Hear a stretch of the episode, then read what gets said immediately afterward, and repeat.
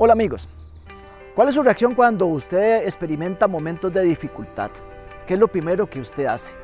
Nosotros generalmente reaccionamos eh, de forma incorrecta cuando vienen esos momentos de angustia. Generalmente nosotros lo que hacemos es, nos miramos a nosotros mismos, a nuestras cuentas bancarias, a nuestros recursos o inclusive vemos la solución en otra persona.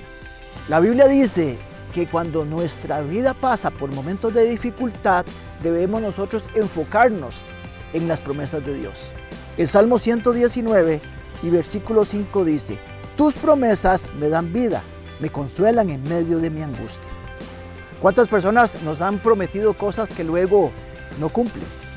Pero la diferencia con Dios es que las promesas que Él nos hace, que están en su palabra, son reales y se van a cumplir.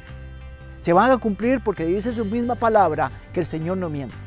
Y no miente porque está en contra de su carácter. La gente a veces pregunta, ¿hay algo que no puede hacer Dios? Y yo le respondo que sí, hay algo que Dios no puede hacer. Dios no puede pecar, Dios no puede mentir.